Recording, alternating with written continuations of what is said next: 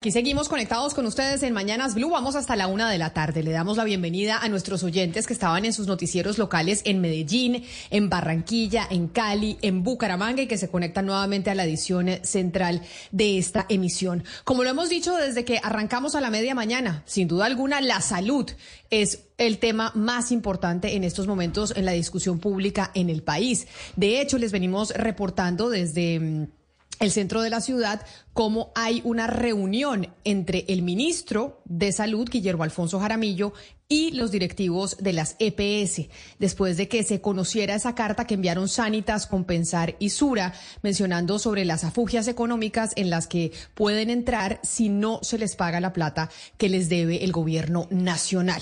Si nos ayudan desde la transmisión de nuestro canal de YouTube de Blue Radio en vivo, ahí podemos ver las imágenes de esa reunión que se está llevando a cabo en estos momentos entre los dirigentes de las EPS y el ministro Guillermo Alfonso Jaramillo quien de hecho desde la cuenta oficial del eh, Ministerio de Salud trinaba lo siguiente y decía a propósito de la reunión que estaban eh, de manera paralela en el piso 23 con las EPS que dicen que no les alcanza la plata, que las queremos quebrar. Ese es el viejo sistema, el negocio. Nosotros no queremos que la salud sea un negocio, sino un derecho. Es lo que decía Guillermo Alfonso Jaramillo, ministro de Salud, que además trina en eh, su cuenta oficial el Ministerio de Salud mencionando que nunca antes había habido un gobierno que más apropiara recursos para la salud. Entonces, cuando uno oye que se mueren los niños en La Guajira, uno se pregunta qué se están haciendo con ese dinero que les entregamos a la CPS. Y obviamente esa reunión de las imágenes que ustedes están viendo en pantalla pues está bastante tensa, bastante tensa porque pues la situación del sistema es delicado según lo han dicho las CPS y la relación ha sido tensa desde un principio, desde que llegó el gobierno nacional cuando no era ministro Guillermo Alfonso Jaramillo, sino la doctora Carolina Corcho, que tenía una relación pues bastante tensa con la CPS incluso antes de llegar al ministerio pero que muchos mencionan que realmente su forma de pensar y de ver el sistema de salud, claro que es la forma de ver el sistema de salud de ella, pero es la más cercana a lo que se imagina el presidente Gustavo Petro debería ser el sistema de salud en nuestro país. Y por eso me place saludarla a esta hora a la exministra Carolina Con.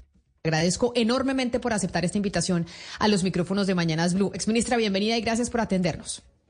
Muchísimas gracias, un saludo Camila y muchas gracias por la invitación. Antes de usted ser ministra de Salud, usted venía siendo una voz importante en las discusiones alrededor de las reformas al sistema en el país. Hoy, como exministra, vuelve a también a estar en ese, en ese papel, dando eh, pues algún tipo de opinión sobre lo que debería ser el sistema y sobre lo que sucede en estos momentos con los principales protagonistas. Y por eso quiero preguntarle su primera impresión frente a esa delicada carta que envían las CPS, las más grandes del país, las que ha dicho el gobierno nacional incluso que funcionan bien, porque siempre el gobierno nacional ha dicho, es que si todas las EPS funcionaran como las más grandes, no estaríamos en problemas. Pero son esas más grandes las que enviaron la carta diciendo, oiga, si no nos pagan, vamos a estar en aprietos y no sabemos si vamos a poder eh, sostener el ritmo de atención. Quiero preguntarle, exministra, su primera impresión sobre esa carta. Bueno, gracias Camila. Bueno, lo primero es que esta carta sorprende mucho, sorprende mucho porque tiene como un carácter equivocado e inaceptable, me parece a mí, como de chantaje. Eh, frente a la atención de salud de los colombianos. Dicen prácticamente que en septiembre no podrían seguir operando. Pero además la carta no corresponde con la realidad de los estados financieros de las EPS. Y quiero explicar esto con detalle. A ver, lo primero que tenemos que entender los colombianos y colombianas es que las EPS no manejan recursos propios manejan recursos públicos de los colombianos. Eso es lo que hemos denominado el manejo privado de recursos públicos de los aportes de los impuestos de los colombianos vía presupuesto general de la nación y los aportes de los trabajadores. Son recursos públicos que los colombianos reunimos en una bolsa llamada ADRES. El ADRES gira y entrega estos recursos a las EPS. Por cada ciudadano colombiano se gira una cifra que se llama la UPC al año. Esto se gira de manera anticipada. Ahora bien, eh, llama la atención y me parece sorpresiva y temeraria esta carta porque la UPC, el aumento de la UPC que se hizo, ha sido el más alto de la historia. El propio Brooke Badmaster, presidente de la ANDI, que no es propiamente un hombre gobiernista, reconoció en un trino en su momento que era un esfuerzo importantísimo, de los más importantes en la financiación del sistema de salud. Cuando yo me posesiono como ministra de Salud, el gobierno de Duque tenía proyectado un aumento del 14%. Aquí no se aumentó el 14%, se aumentó al 16.2% la UPC por encima del crecimiento de la inflación. Pero además, en los, en los debates del Congreso de la República se aumentó en un 25% los recursos de la salud, que hoy alcanzan un poco más de 81 billones de pesos al año. Luego, no hay una correlación entre esta carta que se presenta ahora y lo que en ese momento pensaban los propios gremios empresariales y económicos sobre el esfuerzo enorme para recursos de la salud. Eso es un primer elemento, pero el segundo elemento es que la carta no se comparece con los estados financieros de las CPS. Los estados financieros de las CPS lo que muestran es que hay anticipos a proveedores, es decir, el Estado los colombianos le damos una plata a las EPS para que contraten clínicas y hospitales. Se ven unos anticipos pagos anticipados altísimos de muchos recursos. Luego yo no puedo decir que estoy en un déficit financiero si puedo pagar de manera anticipada, pero es que son recursos bastante importantes. Entonces, en ese sentido, eh, me llama la atención esa expresión que hacen estas tres EPS y yo llamo a la sensatez y a la cordura porque no es cierto que haya una desfinanciación por parte de este gobierno del sistema de salud. Por el contrario, como lo reconoce la propia Andy, ha sido los esfuerzos más altos de la historia. Claro, exministra, mire, nosotros el 8 de agosto hablamos con un colega suyo, con otro exministro, el exministro de Salud y director de Así Vamos en Salud, Augusto Galán, porque ya sabíamos de esta carta. Ya sabíamos de esta carta que se envió el 28 de julio por parte de las tres EPS más grande, que es como lo importante de la comunicación, que no son unas EPS de garaje que están en diferentes regiones del país en donde se terminan robando la plata, sino son EPS grandes que funcionan y que han sido reconocidos por el propio gobierno que funcionan. Y le preguntábamos al doctor Galán, exministro de Salud igual que usted, sobre este tema. Y él nos hablaba de una situación estructural, no del pago del día a día, que en eso obviamente el gobierno está eh, cumpliendo, sino de una deuda que se viene arrastrando desde gobiernos anteriores. Escuche lo que decía el señor Galán para que usted nos dé su impresión sobre eso, porque no es la deuda de ahorita. Es una deuda estructural que debió haber sanado el gobierno Duque, que debió haber sanado el gobierno Santos y todos los gobiernos anteriores gran interrogante sobre eso que estamos discutiendo, que es la pregunta que, queda sobre la mesa es si el Estado colombiano y el ministro de Salud, el ministro de Hacienda y el gobierno no le responde a la CPS sobre esa plata que el Estado les debe porque les debe esa plata. Hay EPS que incluso internamente están diciendo hasta septiembre logro mantener este bus andando si no me pagan. ¿Qué sucede si no les pagan? ¿Qué sucede si el Estado y el y este gobierno dice, oiga, no, no les voy a pagar? Pues que se sobrevendría una crisis muy significativa porque no habría con qué atender a los requerimientos de la población y las expectativas de la población y un plan de beneficios que está planteado en la normatividad y que se debe cumplir. Entonces, eh, lo que ha ocurrido a lo largo de la historia del sistema es que de alguna manera los gobiernos de turno han obtenido unos recursos adicionales que han permitido que pasemos año a año. Pero vuelvo al punto inicial. No hemos resuelto el problema de fondo. Y el problema de fondo es determinar eh, si estamos en esta sociedad colombiana, un país de economía media, en la capacidad suficiente de financiar un paquete de beneficios tan integral y amplio como el que tenemos. Y si lo vamos a hacer, ¿con qué recursos lo vamos a hacer? Y esa pregunta es la que yo quisiera trasladarle a usted, exministra, que conoce cuál es la visión de este gobierno sobre el sistema de salud que quieren. Y es, ¿tenemos la capacidad financiera de poder pagar ese sistema de salud que tenemos y que además queremos tener y de dónde va a salir la plata, porque como nos decía el señor Galán, esto es un tema estructural que se ha dejado pasar de gobierno a gobierno, que no es responsabilidad solo de este, sino de los pasados también. Bueno, yo estoy de acuerdo con el doctor Augusto, claro que hay un problema estructural y por eso fue que el gobierno presentó una reforma estructural del sistema de salud. Lo que llama la atención es que reconozca que hay un problema estructural, pero se opongan a la reforma estructural que va a resolver ese problema. ¿Y cuál es ese problema estructural? Hay una deuda de las CPS con las clínicas y hospitales que son quienes atienden a los pacientes. al, ciudadano no lo atiende la EPS, lo atiende una clínica y un hospital que contrató la EPS. Eso es lo primero que hay que decir. Y esa deuda supera los 23 billones de pesos, de los cuales más de 10 billones de pesos son deudas de cartera vencida de mayor de un año. Eso es gravísimo, eso es un problema estructural que venimos eh, acarreando hace mucho rato.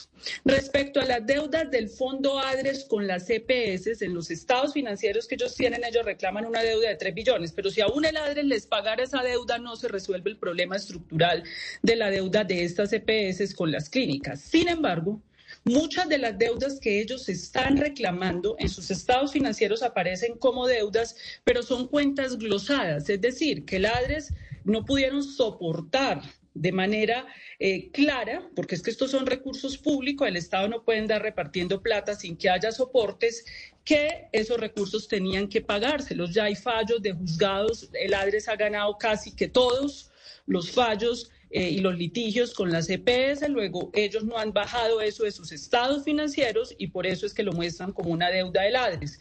El ADRES en este momento debe un poco más más o menos un billón de pesos, pero no es el billón de pesos de la UPC, esos recursos ya se giraron y se giran de manera anticipada, están disponibles, está financiado todo el año con un aumento importante reconocido por ellos mismos.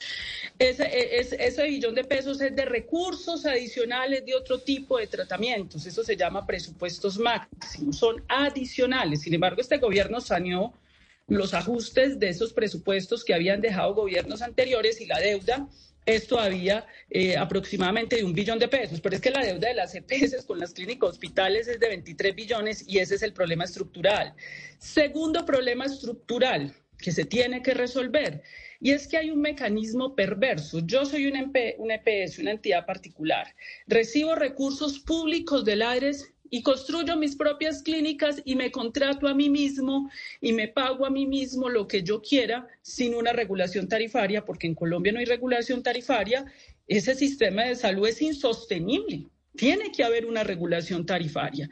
Y el mecanismo de la integración vertical, que es yo me contrato a mí mismo con recursos públicos, es perverso, porque lo que se ha demostrado claramente es que yo le pago a mis clínicas y quiebro las otras clínicas privadas y hospitales de los cuales no soy dueño, hago un papel dominante y eso y, afecto la prestación de servicios de esas clínicas que no son mías. Ese es otro problema estructural que se tiene que resolver.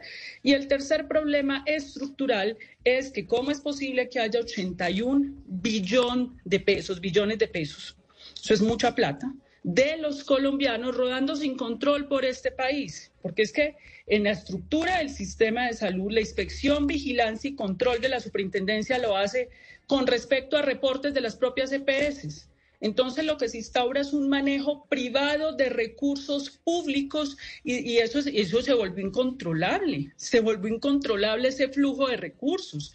Entonces el otro punto estructural que hay que resolver es el manejo público de recursos públicos que puedan estos recursos llegar a la atención de los colombianos. ¿Y dónde se da la atención de los colombianos? En las clínicas y hospitales que están en quiebre, sobre todo las, las, que no son de integración vertical.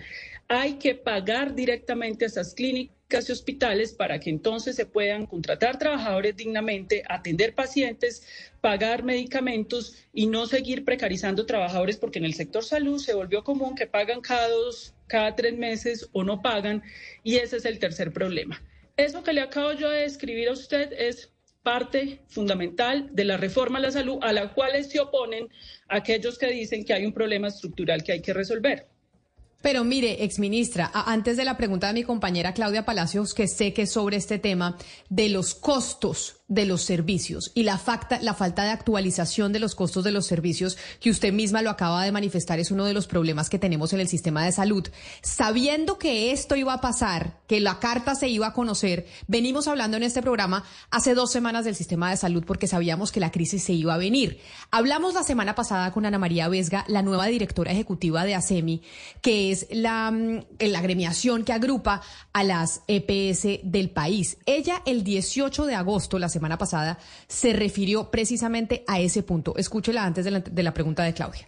Eh, hay tensión porque no hemos logrado realmente avanzar en la conversación sobre la reforma a la salud y desde luego que eso mantiene la posición entre el gobierno y las diferentes CPS con cierta distancia, diálogo que por demás creemos que es necesario recuperar rápidamente, así lo planteamos en las reuniones que hemos tenido al día de hoy con el gobierno y que creemos que es la única manera, digamos, de, de, poder realmente avanzar en la conversación puntual sobre reforma.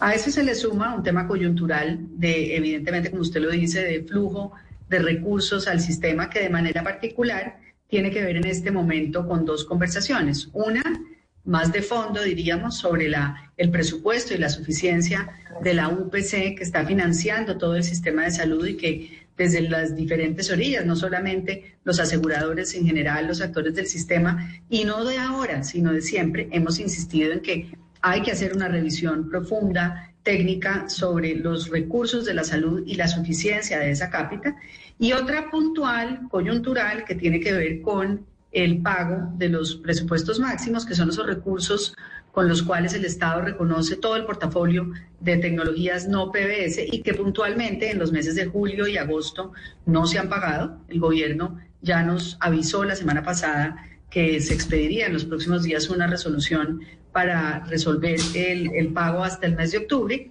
y tendríamos que ver también pues cómo cierra el año 2023 y cómo se proyectan esos presupuestos para el 24. Sí, eh, señora exministra Carolina Corcho, la, la nueva presidenta de ASEMI, eh, a propósito de eso que usted acaba de oír, también nos explicaba algo sobre lo que yo quiero preguntarle a usted, y es que hay una coyuntura derivada por un lado, de la pandemia, y es que en pandemia, por las cuarentenas y por la prevención, mucha gente no solicitó servicios de salud o no pudo acceder tampoco a servicios de salud que, que sí necesitaba, eh, y que ya en este momento, eh, digamos, se, ha habido como una avalancha de solicitudes que no se hicieron durante los dos años y pico que, que, que estábamos en pandemia.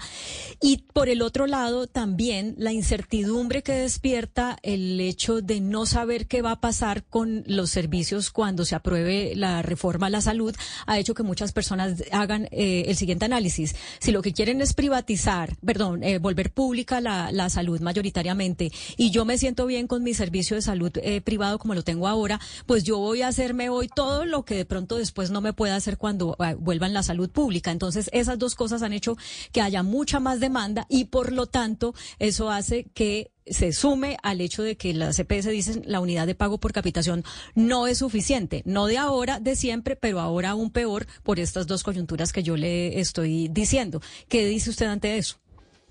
Bueno, lo primero es que lo de la suficiencia de la UPC no lo han demostrado. Es que esto no se define a partir de declaraciones que yo hago una carta, sino de datos.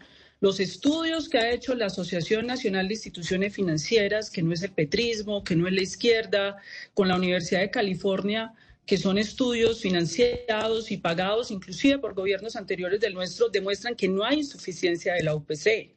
Inclusive la UPC paga por encima de lo que se reportan y los pagos que hacen las EPS, dice el estudio en algunas partes. Luego eso no ha sido demostrado, luego eso no es cierto. Esto se tiene que discutir con los datos y con la evidencia. Yo no puedo decir eso en el país simplemente porque yo pienso que es así ya.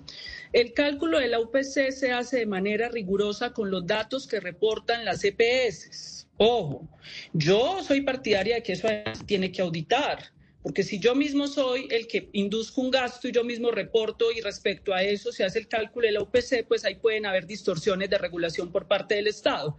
Esto se hace de manera rigurosa entre el Departamento de Planeación Nacional, el Ministerio de Hacienda el Ministerio de Salud. En ese momento estaba el doctor José Antonio Campo y sustentamos con el doctor Ocampo con toda claridad los estudios, con los datos que sustentaba que la UPC fue aumentada muy por encima inclusive de la inflación que ha venido en descenso y que no hay allí, desde el punto de vista de la evidencia concreta, ningún alegato que pueda sustentar que la UPC no es suficiente. Segundo, y esta, y esta UPC se calcula con datos post-pandemia. También hay que tener en cuenta eso. El otro elemento es qué pasó en la pandemia. En la pandemia se dejaron de prestar servicios porque hubo unas cuarentenas y muchas clínicas y hospitales dejaron de prestar servicios de consulta externa fundamentalmente, funcionaban eran las urgencias, pero las consultas ambulatorias y las cirugías ambulatorias se suspendieron. Y en ese sentido se siguió girando los recursos a las EPS. ¿Dónde está esa plata?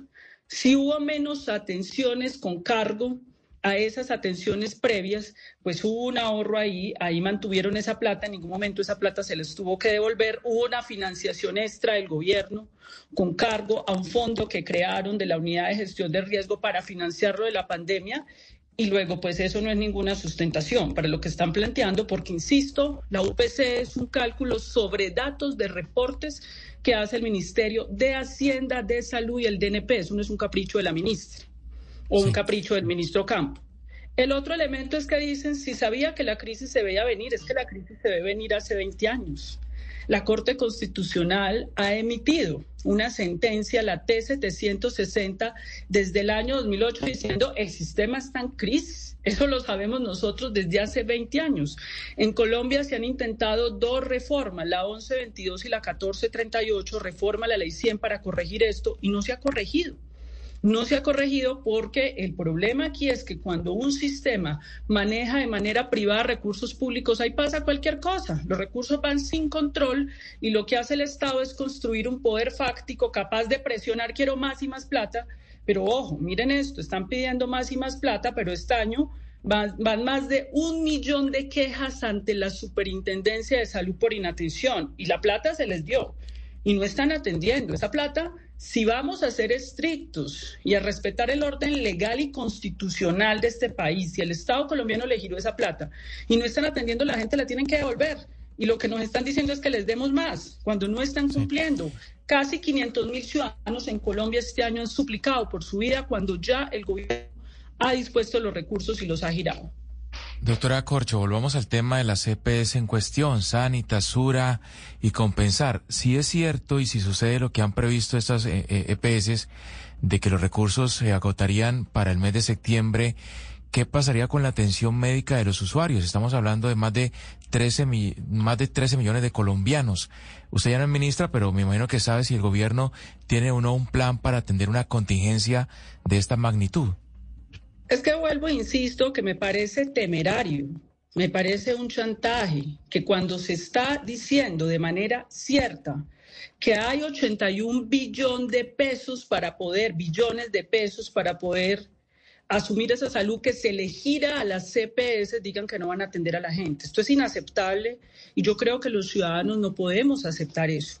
La ley en Colombia les encomendó la labor de responder por esas atenciones mientras se hace una reforma a la salud. Ahora, si no quieren, entonces, ¿por qué no se allanan a hacer un acuerdo? Yo me he sentado con los tres presidentes de esas EPS, inclusive me sorprende mucho porque la actitud de ellos era bastante conciliadora y nos decían, bueno, hagamos una concertación para hacer una transición sobre el sistema de salud, porque evidentemente ellos mismos han reconocido, esto se vuelve un efecto dominó, doctora Corcho, me decía, me acuerdo, yo Sura, tuve varias reuniones con ellos, donde la mayoría de las EPS no cumplen con indicadores financieros y el Estado les está entregando billones de recursos de los colombianos sin cumplir requisitos. Un ejemplo es Sabia Salud. Hablaba yo con, con Sura, si usted liquida Sabia Salud, se viene un efecto dominó sobre las demás. Entonces, les decía yo, por eso es que hay que hacer la reforma. Hagamos una transición porque es un problema sistémico, no solo de 13 EPS, ellos lo saben. La pregunta es, ¿por qué se oponen a la reforma entonces? Si este problema ellos saben que viene hace años, es que esto no es un problema del gobierno de Gustavo Petro, es que al principio de la ley 100 iniciaron 150 EPS y se fueron quebrando. Ya van menos de 30 y a medida que se fueron quebrando y liquidando, dejaron deudas con clínicas y hospitales que ponen en riesgo la prestación de servicios de salud. Es que esto pone en riesgo y arrasa. Por eso, la reforma no es la que genera la crisis, la reforma es la respuesta a la crisis de hace muchos años y que ellos conocen muy bien. Luego, no hay un sustento técnico ni en los estados financieros ni en los giros de ladres para que estén diciendo que no van a atender a los pacientes. Pero mire, ministra, frente a esta pregunta que le hace mi compañero Hugo Mario Palomar de qué pasaría con el sistema de salud si estas tres EPS pues dicen no podemos más porque económicamente no nos da por cuenta de la plata que nos adeudan, porque eso es lo que dice esa carta, ha salido, por ejemplo, la oposición, entre ellas un representante de la Cámara que yo considero serio, del Centro Democrático que se llama Andrés Forero, que ha venido diciendo o dice que esto apunta a ser una nueva estrategia del gobierno nacional, que como no se pudo pasar la reforma a la salud, en el Congreso, en la Cámara de Representantes, en la forma en que usted la quería inicialmente, pues se asfixia a las EPS que son buenas, que son estas, porque ustedes lo han reconocido, estas tres, Sura, Sanitas y Compensar, para obligarlas a salir del sistema y así entonces, eh, pues justificar y forzar la estatización del sistema de salud, que es lo que entendieron muchos o entendimos muchos en Colombia, era de todas formas la intención que se tenía con la reforma a la salud que usted había planteado. ¿Qué decirle al eh, representante Andrés Forero de eso? Que esta sería una estrategia para al final lograr la estatización de la salud que no se logró a través de la reforma en el Congreso de la República o que no se ha logrado hasta ahora. Bueno, yo llamo a la oposición política a hacer un debate con altura y con la verdad, no con mentiras. Lo primero, la reforma de la salud en ningún momento estatiza el sistema. Por favor, es imposible que el sistema de salud en Colombia sea estatizado y nunca eso lo ha dicho la reforma. Y un representante, un senador de la Comisión Séptima lo tiene que saber. ¿O qué es lo que está haciendo en el Congreso de la República si no leyó la reforma? El sistema de salud en Colombia, el 80% de la prestación de servicio es privado. Son clínicas privadas que hoy están en jaque porque las EPS no les pagan y están en quiebra y se tienen que cerrar. Lo que hace la reforma es proteger el sector privado, el 80% de las clínicas privadas a quienes se les va a pagar directamente para que puedan atender los pacientes. Luego es falso y me llama la atención que esto provenga de un congresista porque uno puede entender que un ciudadano pues no conozca el detalle, pero es que los congresistas legislan y para eso tienen los documentos para poder leer. Ese es un primer elemento. El segundo elemento sobre la otra pregunta es si estas EPS dicen que la plata no les da, ¿por qué quieren seguir en el sistema? Eso llama mucho la atención. Porque lo que se les está diciendo es... Eh, pero doctora Corcho, doctora Corcho, quieren seguir en el sistema porque usted tiene una empresa que ha formado durante mucho tiempo y obviamente pues quiere seguir manejándola y que le siga funcionando, porque cerrar cualquier compañía de lo, de lo que sea pues eh, cuesta una, plata importante. Por eso es que quieren seguir en, eh, en, el sistema, me imagino yo, o sea, sin haber hablado con ellos, pero me parece evidente que quieren seguir en el sistema porque ya son muchos años de inversión y muchos años de experiencia y además de conocimiento que se perdería si desaparecen. Bueno, Camila, es que no hemos entendido lo que estoy hablando. Repito, las CPS no se financian con recursos de inversión privada son recursos públicos de los colombianos, de una bolsa común que conformamos los colombianos vía los impuestos del presupuesto general de la nación, vía las cotizaciones de los trabajadores, no son inversiones privadas, son recursos. No, no, no, por supuesto, por, su, por supuesto, ministra, pero ex, ministra, pero son, pero son organizaciones privadas, o sea, se financian, son, esas especies de, como, son como, permítame le explico. Son como las APP, como las alianzas público-privadas en infraestructura. Pues no, las carreteras se construyen con plata pública, claro, y, plata de los colombianos con nuestros impuestos, pero las empresas que las construyes son privadas. Entonces, obviamente, una empresa que ya, o sea, la constructora que va a hacer una APP con cualquier país, vámonos para Chile, y que no les funciona la plata porque no les están pagando eh, para, para construir la carretera, pues dicen, no, pues chao, nos vamos porque no nos funciona. Entonces usted pregunta, ¿por qué estos quieren seguir construyendo? No, pues claro, porque ya habían traído unas máquinas, porque ya tenían un conocimiento, porque ya habían pagado a una gente, porque ya es todo un negocio que se, que se, que se estructuró, y pues por supuesto no quieren que se termine. Esa, pues digo, sin saber yo, haciendo yo abogado del diablo de las EPS. Aquí hay una concepción, a ver, las EPS no son un mercado privado. ¿Cuál es la característica de un mercado privado? En un mercado privado hay un inversionista privado donde compite para prestar un servicio. Entonces, por ejemplo, yo soy la Ford, yo soy un inversionista privado y le meto más tecnología a mi carro para venderlos más caro. Y compito con la Renault o con otra constructora de carros. Hay un mercado que compite con una inversión privada. Eso no es el caso de las EPS. Esto no es un mercado privado. Esto es una administración privada de recursos públicos. Es el Estado a través de un tercero hizo una delegación para manejar recursos públicos. No tiene que ver con una competencia de mercado. Pase lo que pase, la plata le va a llegar a las CPS, compitan o no compitan. Ese fue el error de origen de la ley 100, porque la ley 100 pensó que iba a haber inversionistas privados, que iba a haber una competencia y eso no pasó. Entonces eso es lo primero que hay que entender. Esto es una administración privada de recursos públicos, no es un mercado. No es un mercado. De pronto en las clínicas ahí podría haber un mercado, pero evidentemente quien contrata, vuelvo y digo, y esa es la perversión, privilegio mi propia clínica para pues, pagarme a mí mismo sin una regulación tarifaria. Eso es lo que quiere cambiar la reforma. Tiene que haber una regulación tarifaria como los sistemas de salud en el mundo, como la mayoría, hay, tiene que haber un manejo público de recursos. Pero, pero ministra. No podemos seguir financiando. Es que la salud ha financiado hasta el paramilitarismo en Colombia. Eso está No, yo lo entiendo, pero, pero, pero hablando de ese concepto que usted nos trata de explicar, que me parece importante, claro, las EPS administran recursos públicos. Acá no hay una competencia, pero yo, Camila Zuluaga, si a mí no me gustó cómo me atiende Sanitas, mañana me cambio a Sura. Y puedo hacerlo. Y las EPS compiten también entre quién tiene un mejor sistema. Si con Sura no me fue bien, yo me puedo cambiar a compensar. Entonces, si hay una especie de competencia entre unas y otras de quién me presta mejor servicio que la otra. Eso no es real. Dime cuál es la, libertad de elección que tienen hoy los afiliados a Sabia Salud, que nadie quiere recibir. Es que Sabia Salud hace rato debió ser liquidada, como la mayoría. No, no, no, pero por eso, por eso le digo, pero centrémonos en estas tres, que son, que son motivo de la noticia. Si yo, yo soy yo, libertad de elección, te lo planteo yo, es que la libertad de elección no es de la EPS, porque la EPS es un intermediario del Estado. La libertad de elección es sobre la clínica. Y los ciudadanos no podemos escoger la clínica, porque si yo estoy afiliada a Sanitas, Sanitas hace su contrato con su propia clínica. Yo quisiera que fuera la Fundación Santa Fe, pero Sanitas me dice, no, porque tiene que ser en la clínica Colombia. Pero doctora, pero doctora Corcho, yo cuando, cuando a mí mi empleador me contrata, cuando a mí mi empleador me contrata, a mí me pregunta, ¿usted qué EPS quiere. Y yo le digo, yo quiero que usted me meta en tal EPS. Y entonces uno como ciudadano sí puede escoger cualquiera. En cualquier EPS que tú te metas, la, la, Sanita, Sura, el que paga es el Estado. Es que ahí no está. No, no, no, de acuerdo. Yo, yo la, yo la entiendo que el que paga es el Estado.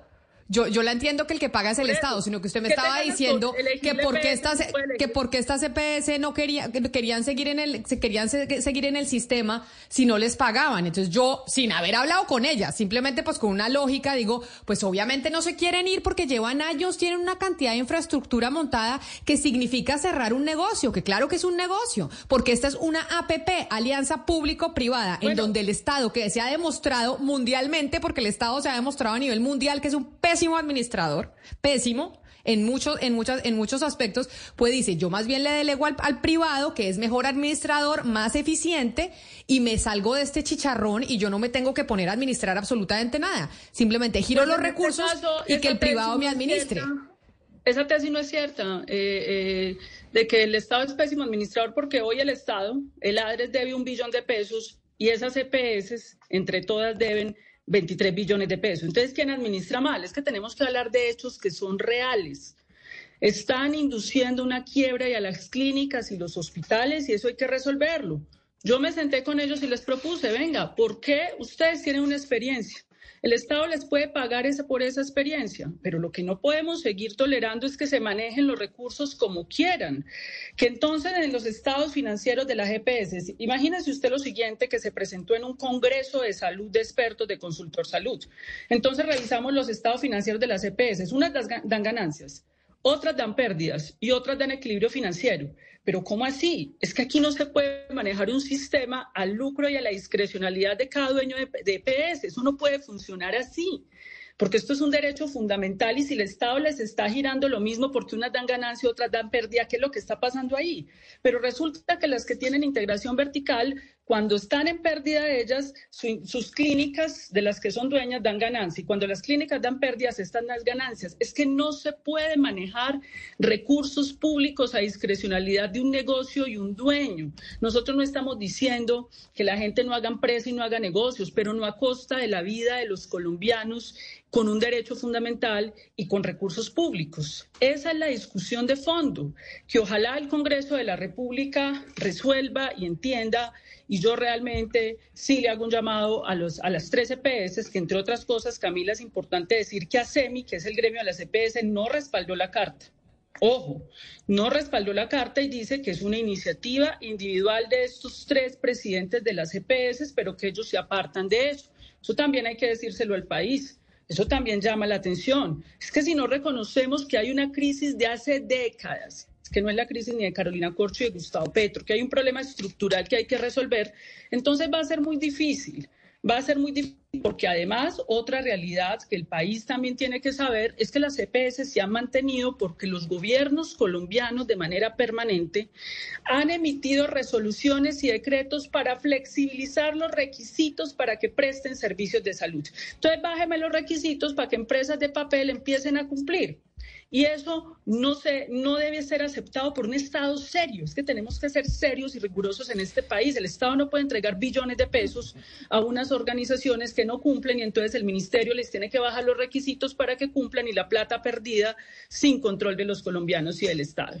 Ministra, hay formas eh, de hacer política. Y hay quienes creen como, por ejemplo, que la única manera viable de generar cambios es a través de la crisis. Y eso creen los revolucionarios. Y es como por es, es decir, la única forma real de generar una transformación es generar una crisis para poder empezar eh, desde cero y hacer ese cambio y construir como queremos. Hay otras personas, otros, eh, otras visiones políticas que dicen no.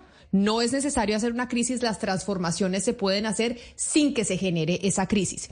Digamos que a usted eh, se le acuña mucho eso, que se quería la crisis para poder generar un sistema de salud con su visión mucho más sano, eh, que le prestara un mejor servicio a los colombianos.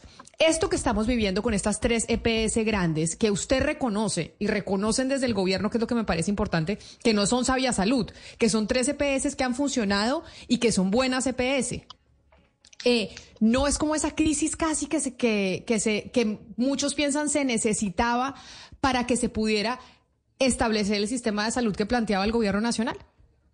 Venga, yo le cuento ese tema de la crisis. Nuevamente el Centro Democrático coge, es que el debate público hay que elevarlo y ponerle altura en este país. Yo sí le hago un llamado a la oposición, no podemos llenar este país de mentiras. Cogen una conferencia de dos horas, editan un video de un minuto y empiezan a correr la matriz mediática de que yo dije que hay que crear una crisis. Primero yo nunca dije ni crear ni generar pero empiezan a hacer una manipulación para decir que supuestamente yo dije que había que crear una crisis, manipulando un video. Yo hago un llamado a la estatura política a hacer una discusión no sobre la manipulación, sino sobre los argumentos de fondo. Pero aparte de eso, no es cierto tampoco que es que no haya una crisis de la salud, la hay, pero la hay hace muchos años. Y no lo dijo Gustavo Petro ni Carolina Corcho. Lo dijo la Corte Constitucional, sentencia T760-2008. Lo dijo el gobierno del presidente Álvaro Uribe Vélez, persona con la que yo políticamente no estoy de acuerdo, pero él mismo inclusive emitió un de decretos de emergencia social en salud en el año 2009, porque veía las dificultades estructurales del sistema. Luego, tres instituciones, el Congreso de la República ha hecho dos reformas. Luego, la realidad es tosuda. Es un asunto que bien, la Corte Constitucional no veo yo que tenga, es una institución de mucha prestancia y prestigio como para engañar al pueblo colombiano con datos. Invito a leer esta sentencia donde claramente se está diciendo desde hace mucho tiempo que eso pasó. Ahora, Salucó era una buena EPS en ese momento se liquidó y se quebró, porque el problema no es un EPS, es el sistema de salud. Es un problema sistémico, por eso la ministra Carolina Corcho, permítame.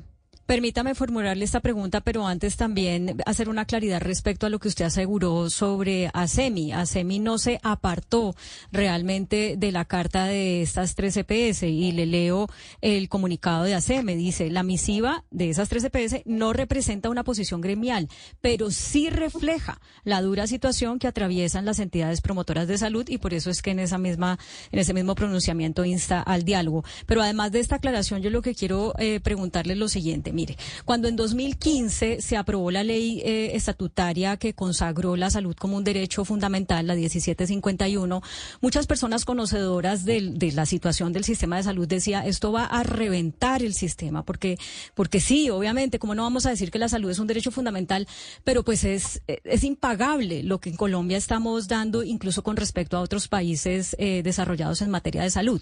¿Usted cree que para que sea viable el sistema hay que reducir el plan de beneficios, hay que eh, sacar unas cosas que se, reconocieron por cuenta de que la salud es un derecho fundamental en Colombia o no.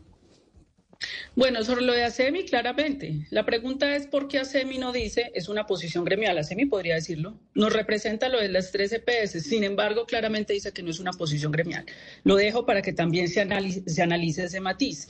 Sobre la ley estatutaria es que usted puede decidir por dónde ahorra plata. Por supuesto que los recursos son finitos, no somos ingenuos frente al tema de que los sistemas de salud tienen que ser sostenibles, pero usted puede ahorrar por dos vías.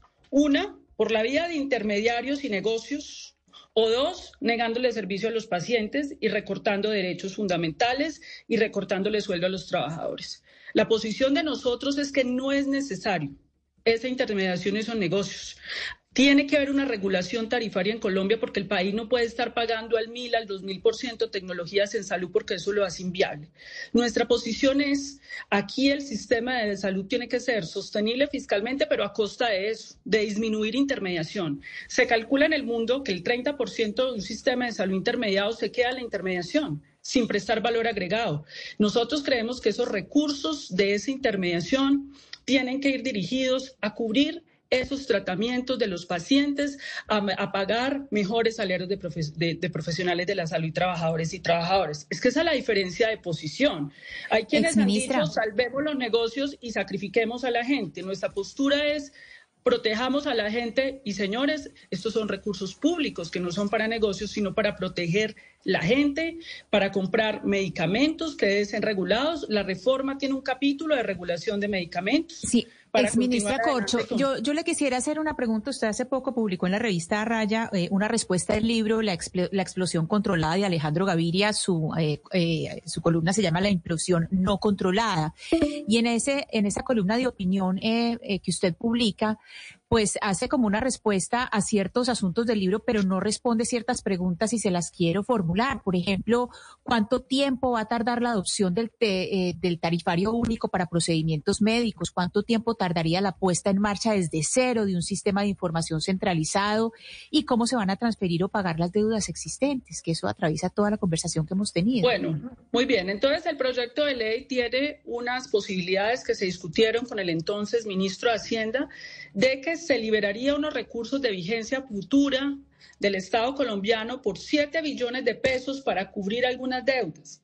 Es que también aquí algunos particulares hicieron una quiebra, pues el Estado no puede cubrirlo todo. Quisiéramos que lo cubriera todo, pero por eso hay que corregir el problema de raíz. Corregimos el problema estructural de raíz que la plata llegue directamente donde tiene que llegar y asumimos por vigencias futuras 7 billones de pesos. Eso está en la exposición de motivos del proyecto de ley. El proyecto de ley tiene un anexo 3 de 100 páginas con los estudios fiscales y financieros dirigidos por Luis Jorge Garay, revisados por la Organización Mundial de la Salud y considerado uno de los documentos más rigurosos. Nos han dicho los expertos de la Organización Mundial de la Salud que vinieron a Colombia que no habían visto en, tantas reformas tal detalle fiscal y financiero de la financiación de un sistema de salud para que eso también lo tenga claro. Y es, un documento público, anexo 3, que ustedes pueden revisar y leer para que no se le siga diciendo al país por parte de la oposición política que es que esto no tiene estudios fiscales, que esto no tiene posibilidades fiscales. Está demostrado que esta reforma sí es viable fiscalmente y lo hemos demostrado en ese documento. El otro elemento es todas las reformas requieren una transición. Pues la ley 100 empezó hace 30 años y miren lo que vamos. En una quiebra, miren lo que vamos. Es que lo que está operando hoy es todavía la reforma a la ley 100, la 1122 y la 1438 y lo hemos podido. Nosotros fuimos claros, hay un capítulo de la reforma a la salud que se llama la transición. Tú no haces un cambio de un día para otro para poder construir las capacidades. Hoy el ADRES ya tiene muchas capacidades. El ADRES maneja millones de transacciones al mes porque el ADRES en este momento hace el 70% de los giros de recursos al régimen subsidiado y el 10% al régimen contributivo y ya tiene unas capacidades de sistemas de información e inteligencia artificial muy avanzadas en el país y es una institución además con una fuerza tecnocrática que han respetado todos los gobiernos de este país y eso hay que reconocérselo a todos los gobiernos. Entonces, en esa transición nosotros dijimos cada dos años, y eso es un artículo de la reforma, se va a revisar por un equipo técnico el más alto nivel de objetividad como baladres para poder revisar en qué momento el ADRE ya tiene la capacidad, hasta ahora lo hace muy bien, como te digo, el ADRE debe un billón, pero no debe un billón porque sea un problema del ADRE en, sí como, como funciona, sino porque es que cada que el Estado va a girar una plata, el Ministerio de Salud, que es el que ordena sus pagos, tiene que hacer unas verificaciones. El Ministerio de Salud no puede repartir plata por doquier sin que haya verificaciones, auditorías, o si no lo que sobreviene es un prevaricato, un problema penal y fiscal para el ministro o para el funcionario público. Las Insisto, deben 23. Esa es la diferencia entre la administración de los dos. La reforma contempla un capítulo de transición que fue conversada inclusive con las EPS, porque yo tuve bastantes reuniones con las EPS para conversar sobre ese proceso. Pues mire, doctora Carolina Corcho, como usted decía, hay que elevar el debate de la discusión pública y me parece muy importante haber tenido la oportunidad de hablar con usted, de escucharla, de saber sus opiniones sobre esto que estamos viviendo hoy después de que se conociera esa carta de las CPS más grandes del país. Mil gracias por habernos regalado estos minutos aquí en Blue Radio y para usted feliz tarde. Muchas gracias, Camilo, un abrazo y muchas gracias por la invitación.